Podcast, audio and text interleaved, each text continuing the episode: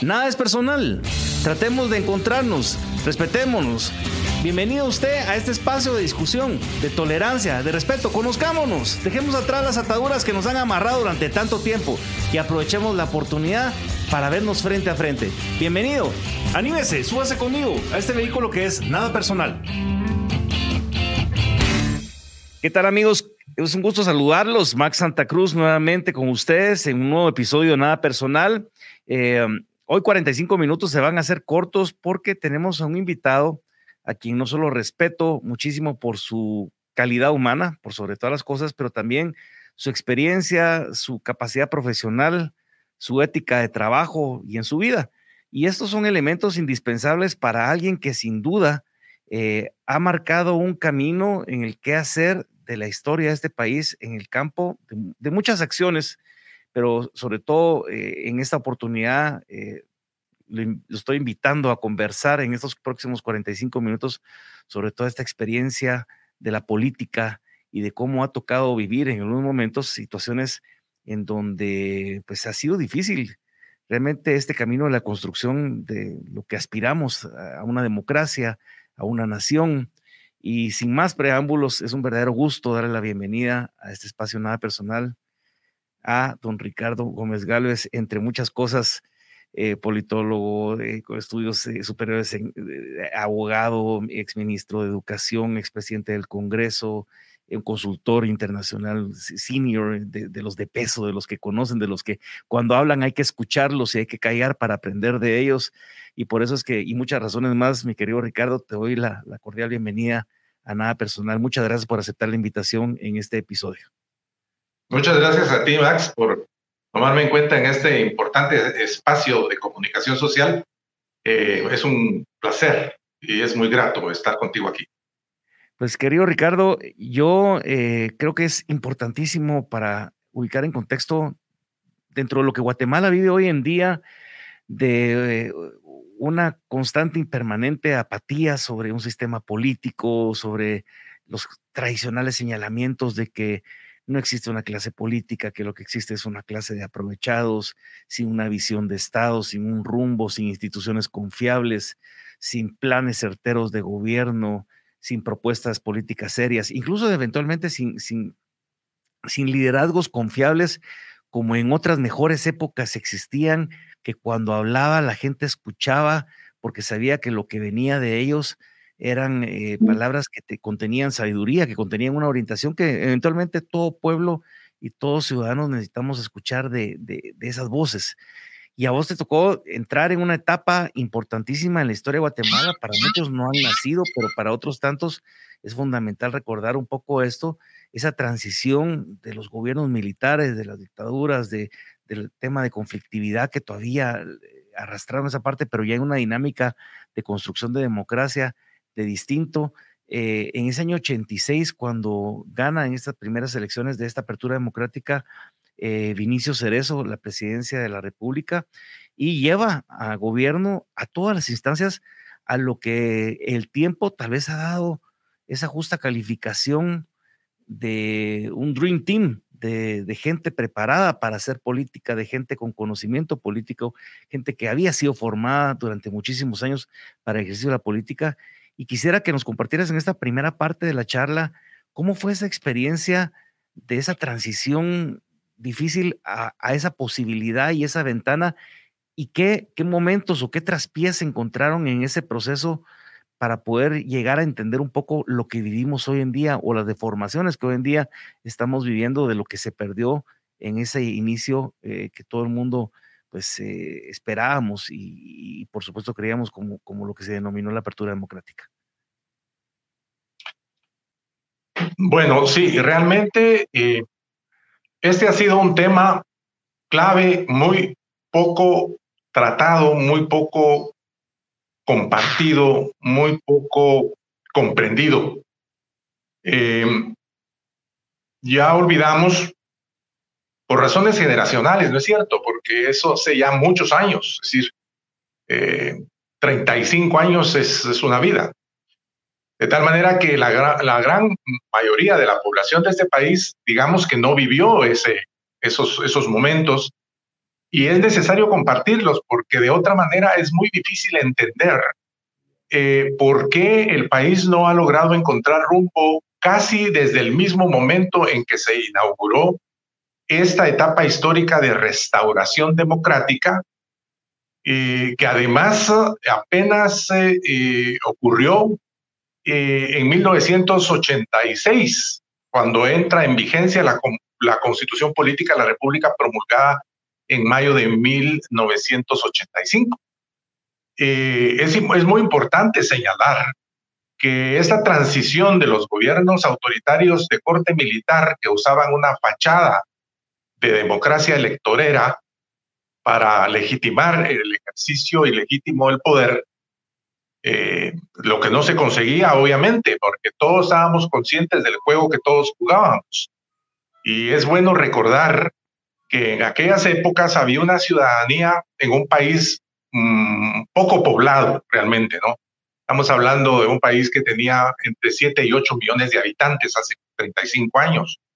Y en ese país eh, todos nos conocíamos un poco y era muy difícil ocultar lo inocultable. Era obvio que desde 1954 el país había retrocedido al autoritarismo conservador. Después de un breve lapso de 10 años que ocurrió entre 1945 y 1954, eh, en el que eh, se, instalaron en el poder legítimamente por voluntad mayoritaria del pueblo dos gobiernos de corte liberal, de corte liberal. Eh, esto es muy importante porque yo diría que uno de nuestros principales problemas políticos es que el liberalismo como ideología, como doctrina política, me refiero concretamente a la Revolución Francesa y a la Revolución Americana, que así se le llama, al proceso mediante el cual, como un proceso de guerra, los Estados Unidos de América se independizaron de la corona británica. Es decir, estos dos acontecimientos marcan el cambio del mundo occidental, porque pasamos del absolutismo monárquico a la república democrática.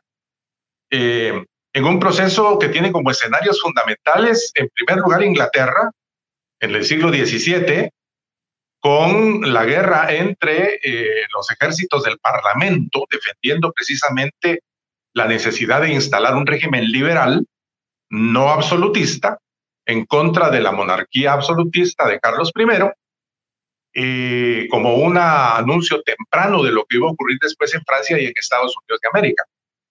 Eh, naturalmente, el ejército del Parlamento le gana la guerra al ejército de Carlos I, el soberano absoluto del reino de Gran Bretaña, y eh, se instala un protectorado cuando el Parlamento, cuyo ejército había derrotado las fuerzas del rey, instala lo que se llama el protectorado de Inglaterra, designando a, eh, a el cabecía, el que encabezaba esa lucha por reducir el absolutismo monárquico como gran Lord protector de Inglaterra, quien al final de su mandato y de cambiar las leyes y de instaurar un régimen basado en una constitución que le otorga al rey poderes limitados, todavía tiene poderes el rey, pero muy limitados. Lord Oliverio Cromwell, gran Lord protector de Inglaterra, se instala en el poder, limita el poder del rey y es precisamente al calor de esta, de esta modernización de la monarquía británica y de una revolución cultural y científica que inicia Isabel I de la Casa Tudor, eh, que Inglaterra se convierte en la primera potencia moderna del mundo y, a partir de ello se convierte en la primera potencia del planeta, incluso por encima de las potencias orientales que siguen otra lógica de desarrollo histórico. Entonces, eh, digamos que Guatemala nace tarde al siglo XX. Es decir, Guatemala comienza el siglo XX hasta el 20 de octubre de 1944.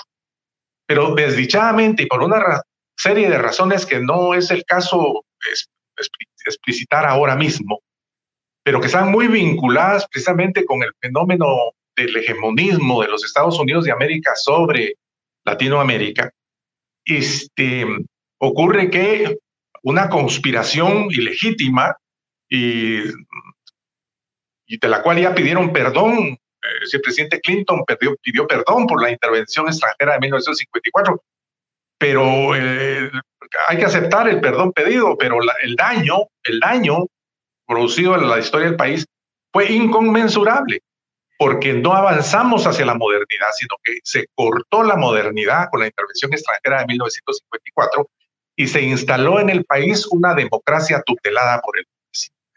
Esta situación nos trae a que la democracia se restaure en Guatemala hasta 1986, pero lo que no se dice es que el, país que, que el ejército le entrega al primer gobierno democráticamente elegido es un país en una crisis terminal.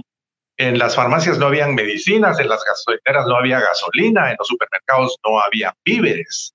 Ese es el país que se recibe. Yo me recuerdo perfectamente las reuniones con el Departamento de Estado, las reuniones con el Fondo Monetario Internacional, en las cuales se nos aplica de golpe y porrazo el famoso consenso de Washington. Y tenemos que entrar a un mundo en proceso de globalización y a un ajuste estructural que eh, yo diría que eh, eh, impedía el pleno ejercicio de las libertades, porque había que caer en una situación, llamémosle así, de emergencia, de verdadera emergencia, cuando pasamos de la paridad sostenida por el quetzal durante 60 años, de un dólar igual a un quetzal, a casi cuatro y medio quetzales por cada dólar de los Estados Unidos. Es decir, un impacto en los precios impresionante con una situación financiera del Estado extremadamente eh, débil y, carente de los recursos necesarios para poder arrancar un proceso democrático. O sea, como de costumbre, se habían ya privatizado las ganancias y se socializaron las pérdidas, entregándole al primer gobierno democrático una economía nacional en quiebra. Ricardo, una pregunta y un paréntesis en esta introducción que nos ponen, por supuesto, en contexto de, esta situación del inicio de la apertura democrática. Y, tal vez la desarrollemos después, pero la quiero dejar planteada ahorita. ¿Por qué es que el guatemalteco tiene esa relación entre, no sé, por muchas razones, odio, ignorancia, amor, eh, dependencia a las dictaduras? Y, digo esto porque de repente escuchabas de quien, dependiendo cómo iba la canción, que todavía te dicen personas mayores, incluso personas de la de mi papá, eh, que son personas bastante mayores, donde te decían, ah, es que don Jorge Ubico manejó las finanzas con absoluta eh, transparencia y, pagó la deuda inglesa y dejaron tales construcciones. Por supuesto, detrás de todo esto había una serie de, de, perversiones de quien no opinaba igual, pues no, no le iba tan bonito en la canción pero de, ahí volvemos nuevamente y pasan otro tipo de dictaduras y, pasaron las anteriores, estuvo José Barrios. Vemos más recientemente hoy en día que de repente empieza la gente y dice es que ante, la, ante el, caos y la debacle del, sistema político, la democracia, sería, sería, bueno que tuviéramos una, una dictadura como la de Pinochet. Y entonces de repente alguien sale y dice, sí, pero es que también Venezuela tiene dictadura. Ah, no, pero esa dictadura no, la otra dictadura sí. Entonces, eh, estamos tan confundidos en, en, escoger a veces querer hacer el traje tan a la medida, donde en lugar de ver cómo caemos todos, es como, como que pollo y los demás que se fríen. Eh, ese no es, eso, eso ha sido tan difícil desde el inicio de esta apertura democrática para que no se haya borrado este elemento cultural de décadas o al rato hasta de siglos de depender de esa figura autoritaria que bien mencionadas al inicio, monárquica casi que, eh, en donde no entendía la gente el valor de la democracia, de la libertad, de, de los derechos, tanto respeto de los derechos colectivos como individuales, en, sí, o sea, incluso hasta lo de Ríos Montt, porque hay que decirlo, ¿verdad? Lo de Ríos Montt cuando pasó lo del 82 y golpe de Estado, por muchas razones, después veías a la gente clamando para que ojalá que Ríos Montt fuera presidente y la gente se había olvidado que las condiciones en las que Ríos Montt había sido presidente o jefe de Estado habían sido totalmente distintas y una aberración jurídica frente a lo que le hubiera tocado enfrentar la era en un marco por lo menos de, democracia eh, encalada en el terreno de juego. ¿Cómo, has visto ese, desarrollo? ¿Por qué esa relación de perversión, odio, dependencia, rencor, aspiración, nostalgia, yo qué sé, enfermiza que se tienen con ese tipo de formas de gobierno? Bueno, hay una respuesta bastante simple, pero que es muy explicativa. Decía una buena amiga, representante de un organismo multilateral, em, el problema, por cierto, de nacionalidad costarricense, realmente, eh, hablando exactamente de este tema que tú estás uh, planteando, em, el problema de una democracia es que para construir una democracia se necesitan demócratas, ella me lo dijo, y en Guatemala no hay. Porque se es demócrata cuando se aprende a vivir en democracia. Pero para aprender a vivir en democracia hay que vivir en un país democrático. Y resulta que yo lo voy a llevar un poco más lejos, esta explicación. Para vivir en democracia se necesita pensar en términos democráticos, actuar en términos democráticos, vivir en términos democráticos. Eh, voy a traer a cuenta algo que me parece que, vale la pena mencionar.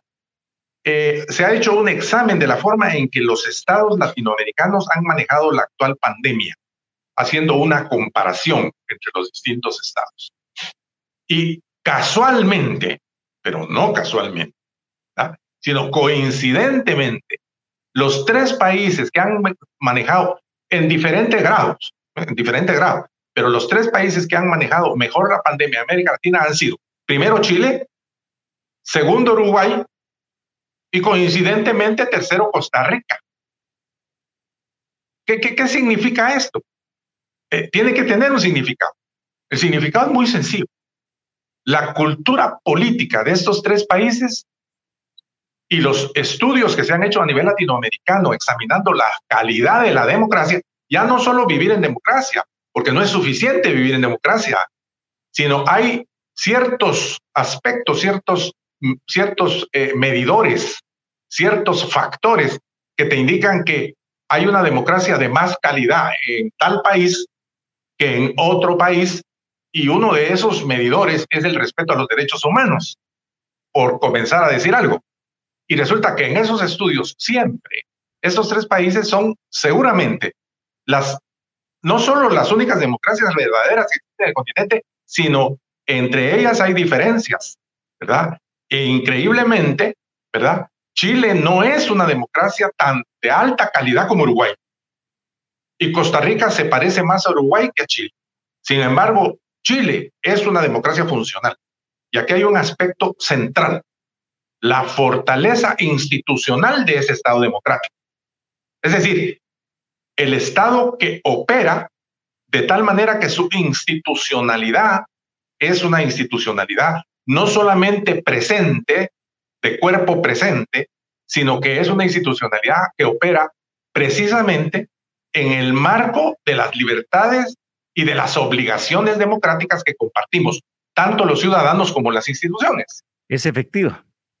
Es una, es una institucionalidad pública viva, eficaz y eficiente, pero en el marco del Estado de Derecho. Es una institucionalidad sujeta al Estado de Derecho, sujeta a la ley, sujeta a la Constitución y a las leyes. Entonces, el otro aspecto que quería mencionar aparte de no haber vivido en democracia, ¿cómo podemos aprender a vivir en democracia si no vivimos en democracia? La única escuela real de la democracia es la práctica ciudadana de vivir vis a vis las instituciones del Estado democrático. Es un tema que aborda el tema ideológico y doctrinario, y es el hecho de que en estos países de Mesoamérica, que no en Sudamérica, por lo menos que no en todos los países de Sudamérica, partidos liberales ortodoxos, partidos liberales auténticos en México y en Centroamérica, excepto en Costa Rica, no han existido. ¿Por qué? Porque la, digamos que, y nuestra independencia centroamericana es un ejemplo clásico, ¿verdad? Todo cambió para que no cambiara nada. La familia Isinena siguió siendo la que manejaba la economía de Centroamérica y precisamente por los ah, afanes de las provincias, ¿verdad? De la Capitanía General de Centroamérica, de que la, que la independencia también implicara una independencia económica, o sea, una ruptura con el pasado y la apertura de un futuro, pues la predominancia de las familias de la capital, de la Capitanía General, que es entonces la ciudad de Guatemala es la Asunción, las principales familias, conservaron lo mismo que existía en la colonia, que era el famoso consulado de comercio, o sea, el monopolio comercial. Cambiaron los beneficiados, pero siguieron el mismo sistema. Es decir, cambió el nombre, pero siguió siempre operando el mismo sistema oligárquico familiar. Entonces, las familias de El Salvador, de Honduras, de Nicaragua y de Costa Rica dijeron, así no jugamos y la Centroamérica que hubiéramos soñado nunca pudo nacer. Y continuó la misma ideología dominante que es la ideología conservadora hasta el día de hoy. Ricardo, ¿por qué hoy en día uno no escucha realmente como, como ciudadano? Ojalá, ojalá existiera. Eh, incluso los detalles de tu, de tu explicación, el debate político, el debate ideológico no existe como tal, más bien pareciera ser una defensa de intereses eh, o personales o sectoriales eh, pero muy alejados del verdadero y serio debate político que en su momento sí se dio, incluso pues veíamos y recordábamos más recientemente esos famosos encuentros entre Alejandro Maldonado Aguirre y Manuel Colomargueta, donde se discutía política y se hacía con respeto porque las ideas eran las que prevalecían. Hoy en día tenemos un verdadero circo y un burdel en el Congreso de la República que lo que menos se discute es política o eh, de forma seria. Eh, ¿Cuándo se, se pierde esa, esa, esa, posibilidad de la discusión política seria? ¿En dónde ves que empieza el deterioro en, en Guatemala? Eh, no hubo tiempo de fortalecer la institucionalidad, avanzó, no sé, la irresponsabilidad de algunas personas tratando de, hacer política, pero lo que menos hacían era eso, y, volvieron otra vez como parte del, de la defensa de ese sistema perverso del pasado a tratar de destruir lo que se empezaba a hacer porque era la mejor forma de no, de no darle esa posibilidad de una verdadera democracia a, a, una ciudadanía que lo esperaba. ¿Cuándo empieza ese deterioro de la discusión política seria? Bueno, la verdad verdadera es que en este país una discusión política seria y de fondo solo ocurrió entre 1944 y 1954. Fue la única era, época, periodo corto, cortísimo, en el que en el país se respiró un aire de libertad y produjo una serie de fenómenos que se prolongaron en el tiempo, incluso después de la intervención extranjera de 1954 y el derrumbe del gobierno constitucional del presidente Jacobo Arbenz Guzmán. Eh, por ejemplo, igual que con Isabel de Inglaterra, guardando las inmensas distancias que implicó tanto en términos del progreso del Reino Unido, el tema del Reino Unido de hoy, la Inglaterra de ayer, el tema es que en Guatemala eh, no pudo cuajar ese esfuerzo en materia de libertades y de, llamémosle así, em, florecimiento del arte y de, la, y de las letras y de la ciencia que produjo la Revolución de Octubre.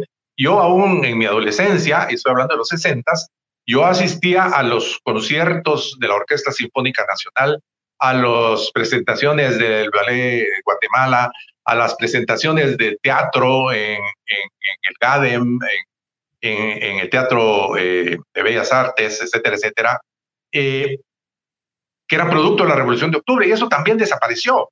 O sea, el gran problema es que eh, el país ha vivido bajo una larguísima noche conservadora, pero hasta entre los conservadores hay conservadores que sí creen en la democracia, creen en el sistema republicano democrático que descansa en una afirmación eh, central. Eh, el sistema eh, democrático republicano es un sistema de frenos y contrapesos para evitar la tiranía. Así nace el movimiento del Parlamento para limitar el poder del rey en Inglaterra en el siglo XVII. Así nace la Revolución Francesa, y en ambos cortándole la cabeza al rey. A Carlos I, Oliverio Cromwell le corta la cabeza.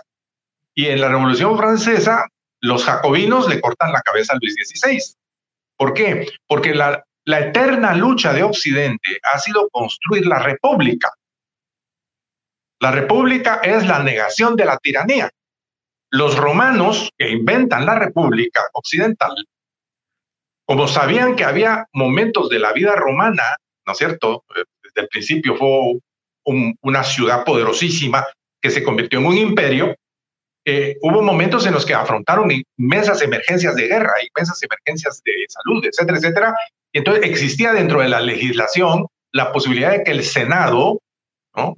por una mayoría muy reforzada, porque eran eh, dos terceras partes del Senado como mínimo, designaban a un hombre durante un periodo de tiempo determinado para que ejerciera la dictadura dentro de la ley. Y una vez que terminaba el periodo de emergencia y terminaba el periodo de dictadura, ese hombre, hubo dos que fueron famosos, que ahorita no voy a citar porque se me escapan sus nombres, que ejercieron la dictadura y al terminar su periodo entregan cuentas claras y se retiran a sus granjas. El único que no lo hizo fue Julio César y por eso recibió 41 puñaladas y tenía que ser 41, porque eran 41 los senadores que se habían confabulado para eliminar al tirano. Y, me, estoy explicando, es decir, el tema es ese. Vemos la tiranía como la única forma de gobernar. ¿Y, y cuál Nacemos así, crecemos así y nos morimos así. Entonces, estamos condenados a esto a menos que aclaremos las diferencias que hay entre un mundo democrático y un mundo tiránico han habido gobernantes en Guatemala, y hay que aceptarlo, que han sido civilizados y que no han encarnado directamente a un tirano a partir de 1954. No voy a mencionar nombres, pero todos sabemos perfectamente que presidentes guatemaltecos se han comportado con un nivel aceptable de civilización y quienes se han salido totalmente del recuadro y se han convertido en tiranos en el sentido de que han gobernado contra las leyes y se han impuesto por la fuerza, utilizando al ejército como un ejército de ocupación para reprimir los anhelos y las aspiraciones populares. Y esto fue tan grave y se acumuló tanto desde la colonia que estalló en 1960 en una guerrilla fundada por oficiales del ejército para luchar en contra de esa eterna tiranía, el país de la eterna primavera y de la eterna tiranía. Ayer, ayer recordábamos 28 años del, del Serranazo.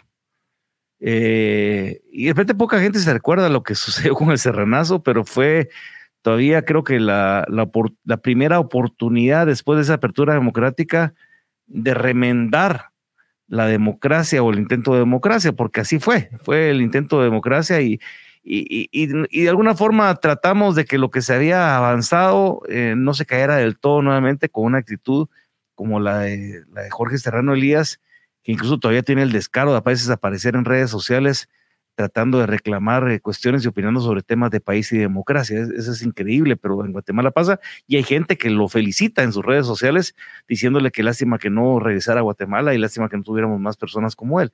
Pero eso pasa en Guatemala. ¿Cuál sería tu recomendación, por ejemplo, eh, de cara a esta gente, a los jóvenes, a la gente que, está actualmente en la política? De, cuál debería ser ese, ese, ese primer camino o esa, esa primera esos primeros pasos y movimientos para tratar de, retomar o, de por lo menos tener el ABC de lo que debería ser la, política, la institucionalidad, la, democracia, el Estado de Derecho en Guatemala en, las en la época actual que vivimos? Bueno, eh, digamos que hay condiciones objetivas y condiciones subjetivas para un cambio que en este caso sería un cambio hacia la modernidad. En plena posmodernidad, Guatemala todavía no ingresa a la modernidad. ¿Por qué? Porque no tenemos una institucionalidad moderna. Para comenzar, tenemos un Estado extremadamente débil y hoy institucionalmente casi en ruinas, porque ha sido objeto del saqueo descarado de una asociación de grupos irregulares que han convertido al Estado en el botín de sus fechorías. Entonces, aquí el tema es construir la modernidad. Eh, llamo mucho la atención en relación con algo que fue crucial en el momento de la ruptura del proyecto modernizador y, republicano de la revolución de octubre de 1944. todo el mundo acusa presidente Arbenz de, haber sido un tirano comunista. yo no comparto esa opinión. Yo creo que un tirano no lo fue. Cuando la intervención extranjera lo obligó o cuando los intentos de golpe de Estado contra su predecesor, el presidente Arevalo, lo obligó, fue un hombre arrojado, valiente y, por qué no decirlo, eh, sumamente vigoroso. Eso es cierto. Al final era un oficial de las Fuerzas Armadas y además no cualquier oficial, es cierto? Es decir, la Escuela Politécnica a lo largo de su historia ha tenido 10 cadetes que han logrado el rango de sargentos primeros abanderados. Desde 1878 que se funda la Escuela Politécnica por parte del tirano Justo Rufino Barrios, ¿verdad? Y uno de esos 10 fue precisamente el presidente Arbenz, que era un estudiante distinguido en todo sentido. Entonces, Arbenz, eh, el programa que eh, proclamó y con el que ganó las elecciones de 1951, eh, tengo que eh, enfatizarlo mucho. Era un programa que estaba formado por tres puntos, independencia económica, independencia alimentaria e independencia energética. Y para cada uno de ellos propuso una obra concreta, la carretera al Atlántico. ¿Para qué? Para romper el monopolio de, el, eh, eh, de la eh, International Railways of Central America, que era un brazo del monopolio bananero de la United Fruit Company, cuyos abogados eran el secretario de Estado, John Foster Dulles, y el jefe de la CIA, Alan Dulles, del gobierno del presidente Eisenhower. Naturalmente eran dos peones del monopolio bananero de la UFCO, United Fruit Company, que muy poco después de la intervención extranjera en Guatemala en 1954 fue eh, eh, eh, denunciado como un monopolio y, se desmanteló, ¿verdad? Es decir, los intereses de una empresa que se desmanteló fueron los que torcieron el destino del Estado de Guatemala. Pero concretamente, para poder modernizar la economía nacional, y dice el preámbulo del decreto 900 de ley de reforma agraria, y para transitar de una economía feudal a una economía capitalista. Así dice el preámbulo de la ley de reforma. ¿Quién había propuesto la carretera al Atlántico? ¿Quién había propuesto la presa de Jurú Marinalá para conseguir eh, independencia energética? ¿Y quién había propuesto eh, la reforma agraria? Bueno, pues un grupo de expertos del Banco Internacional de Reconstrucción y Fomento, o sea, Banco Mundial, que a pedido del presidente Arevalo habían hecho un estudio y habían hecho esta propuesta. Y quiero decirles que el Banco Mundial era una dependencia del gobierno de los Estados Unidos de América. Y yo tengo un reporte que nadie conoce, según el cual John Purifoy vio al presidente Arbenz antes de presentar sus cartas credenciales.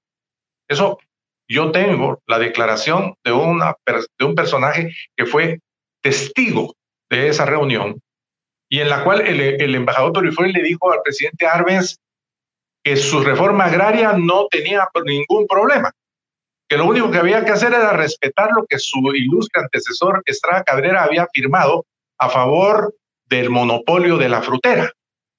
Pero entonces resulta que de las tierras cultivadas de este país, el 70% eran tierras baldías y eran propiedad del Estado. Y por lo tanto, hacer una reforma agraria no era un problema, incluso sin tocar a la reforma, a la, a la, UFCO. Ese, es el gran problema de, la personalidad del presidente Arbenz, ¿no? Un hombre llamado a cumplir con su deber más allá del cumplimiento del deber, y eso a veces es peligroso en política, porque él se negó. Y, y entonces el embajador le dijo, estamos haciendo la reforma agraria en Japón, la estamos haciendo en Taiwán y la estamos haciendo en Corea, no tenemos por qué no permitir que se haga en Guatemala. Y, sin necesidad de decir nombres, pero hay personajes que, que veas en, el escenario actual del quehacer guatemalteco. Hablo de los diferentes sectores con, características, como te digo, sin necesariamente ponerle nombre o etiqueta a alguien, necesariamente que, que, tenga ese tipo de visión o ese tipo de posibilidad de, de, de generar eh, no toda la decepción que ha sido acumulada durante los procesos electorales y durante los diferentes gobiernos, si de repente generar algún tipo de esperanza a que, a que la historia del país pueda escribirse o reescribirse de mejor manera.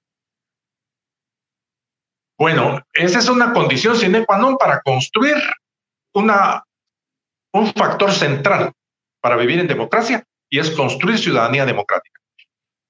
No podemos saber a dónde vamos si no sabemos de dónde venimos. Y la ausencia casi total de conocimiento de la historia política de este país entre los ciudadanos es realmente preocupante.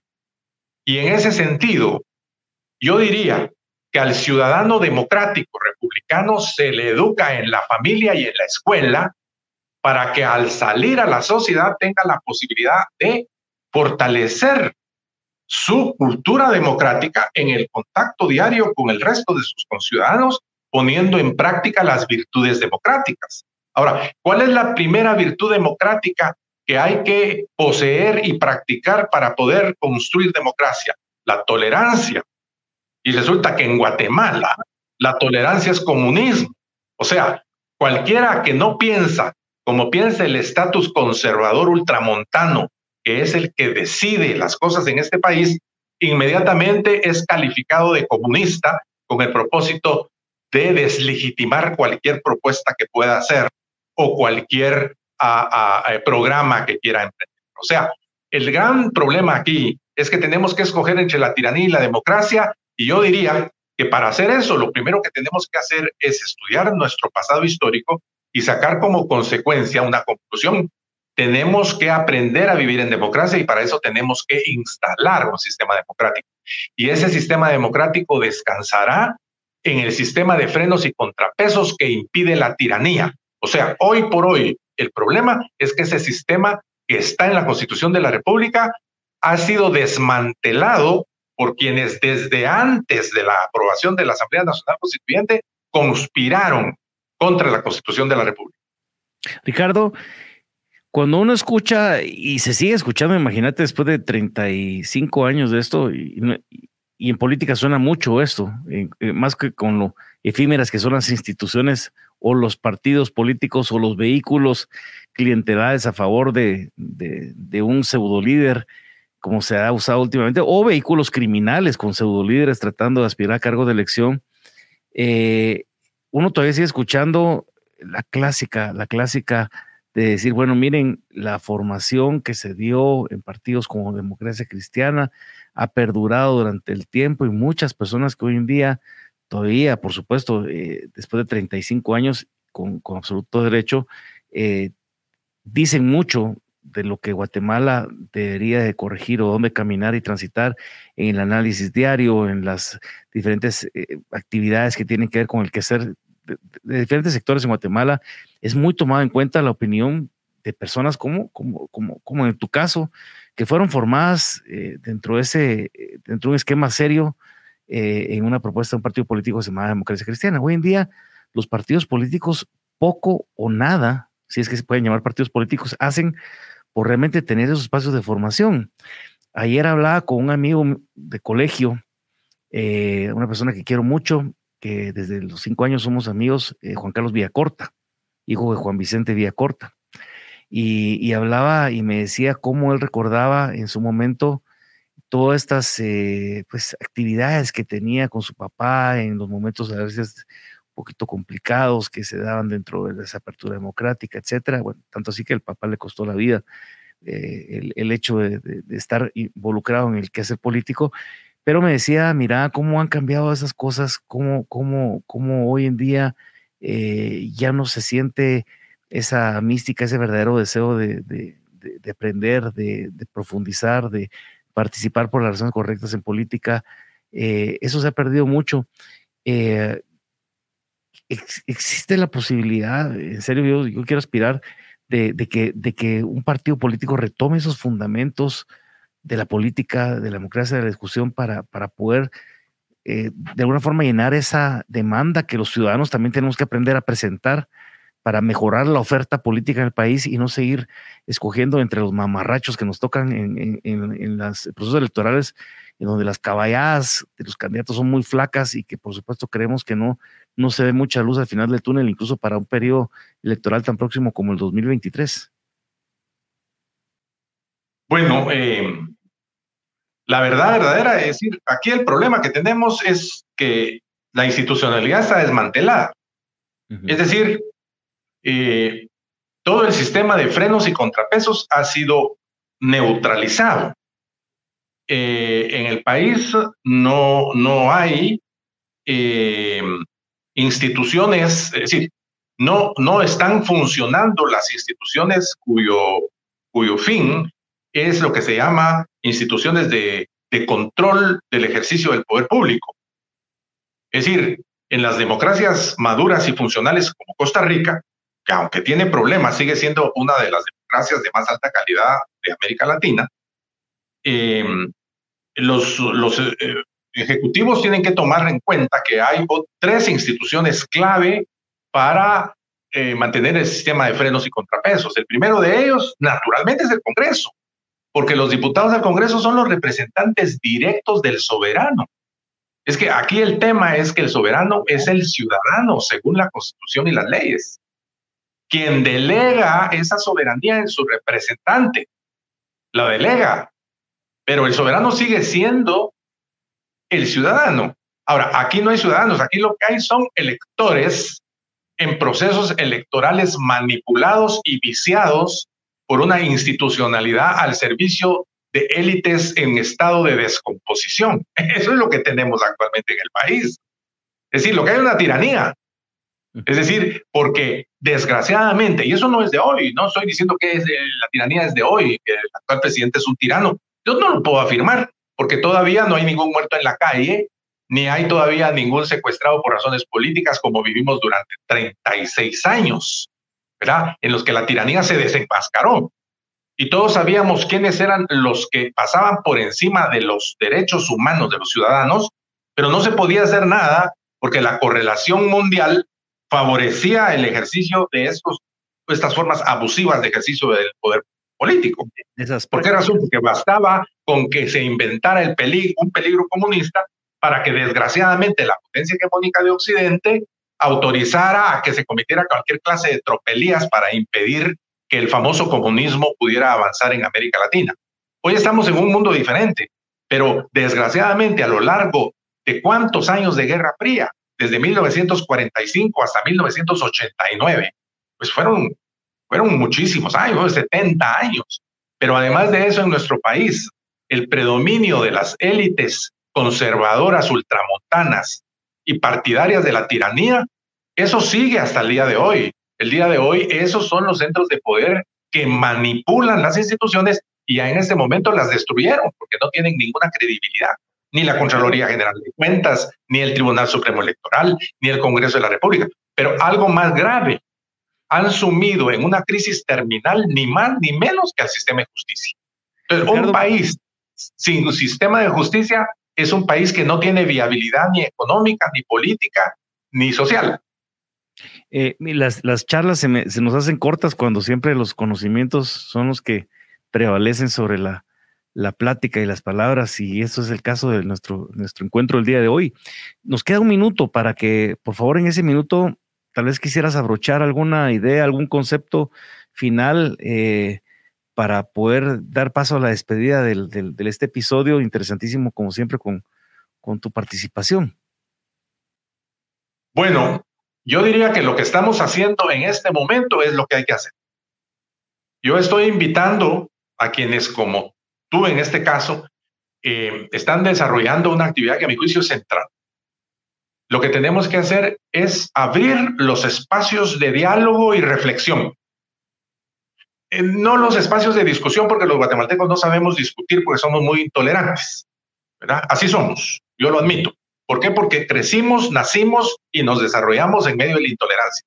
No, reflexión, reflexión y diálogo. ¿Para qué? Para que juntos eh, intentemos encontrarle una respuesta a una situación que ya se vuelve absolutamente urgente.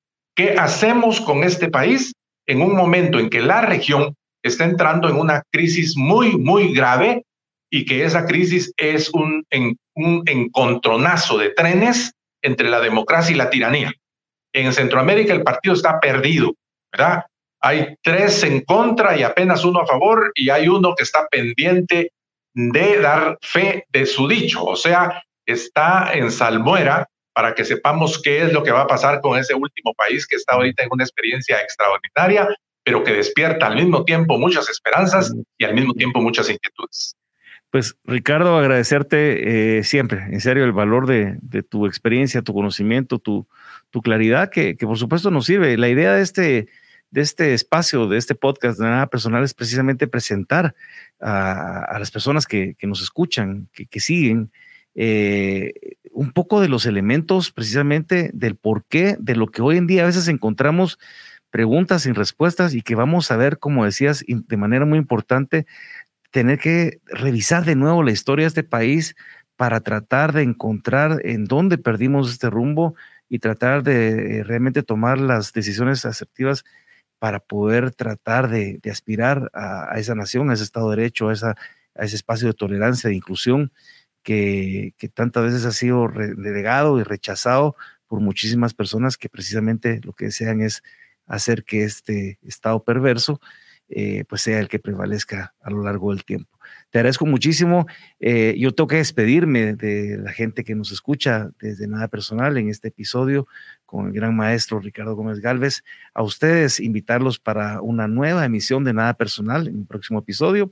Esperamos que también eh, sigan este, este espacio en las diferentes redes sociales y plataformas, que lo escuchen, que lo divulguen, que lo compartan y por supuesto estaremos presentando un tema que también esperamos sea de su interés próximamente. Hasta la próxima y muchísimas gracias Ricardo. Muchas gracias Max, muy agradecido. Gracias. Something is cooking.